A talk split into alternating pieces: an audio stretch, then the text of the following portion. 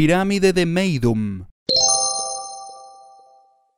La pirámide de Meidum, llamada por los árabes la falsa pirámide, está situada en la entrada de El Fayum, a unos 100 kilómetros de El Cairo. Se conservan restos de la estructura central, rodeados de un montículo formado por los escombros del recubrimiento. Es una de las tres grandes pirámides construidas durante el reinado de Seneferu. Fechada en el siglo XXVI a.C., fue construida con piedra caliza. Los egiptólogos estiman que durante el reinado de Juni, último faraón de la tercera dinastía, aunque ninguna inscripción lo confirma. Tenía originalmente siete gradas, ampliadas posteriormente a ocho y transformada finalmente por Seneferu en una pirámide de caras lisas. Actualmente solo son visibles tres niveles. La pirámide se derrumbó en la antigüedad y solamente la parte central de su núcleo interno sigue en pie dándole un aspecto de torre, algo único entre las pirámides egipcias.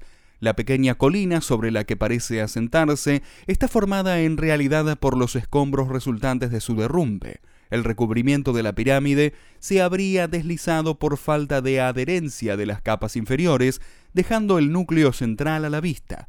Existe una segunda hipótesis según la cual este deslizamiento de la capa externa nunca tuvo lugar, sino que la pirámide está inacabada.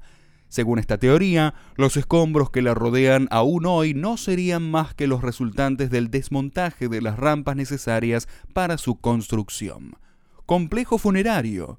El conjunto funerario de Meidum fue el primero compuesto por una pirámide de caras lisas, un templo funerario unido a ella mediante una calzada, una pirámide subsidiaria o satélite, y una necrópolis adyacente con mastabas para los funcionarios. El templo conmemorativo desapareció, pero el templo funerario, de tamaño modesto, aún perdura. Las excavaciones realizadas en los alrededores del complejo permitieron detectar vestigios de una rampa de adobe que, según el egiptólogo Jean-Philippe Loer, habría servido para el transporte de los bloques necesarios para la construcción de la pirámide. La anchura de esta rampa, de unos 4 metros, implica que se destinaba al transporte de los bloques de piedra hasta el primer nivel del monumento. La pirámide subsidiaria está situada en el lado sur dentro del muro de recinto y el templo conmemorativo está en su lado este.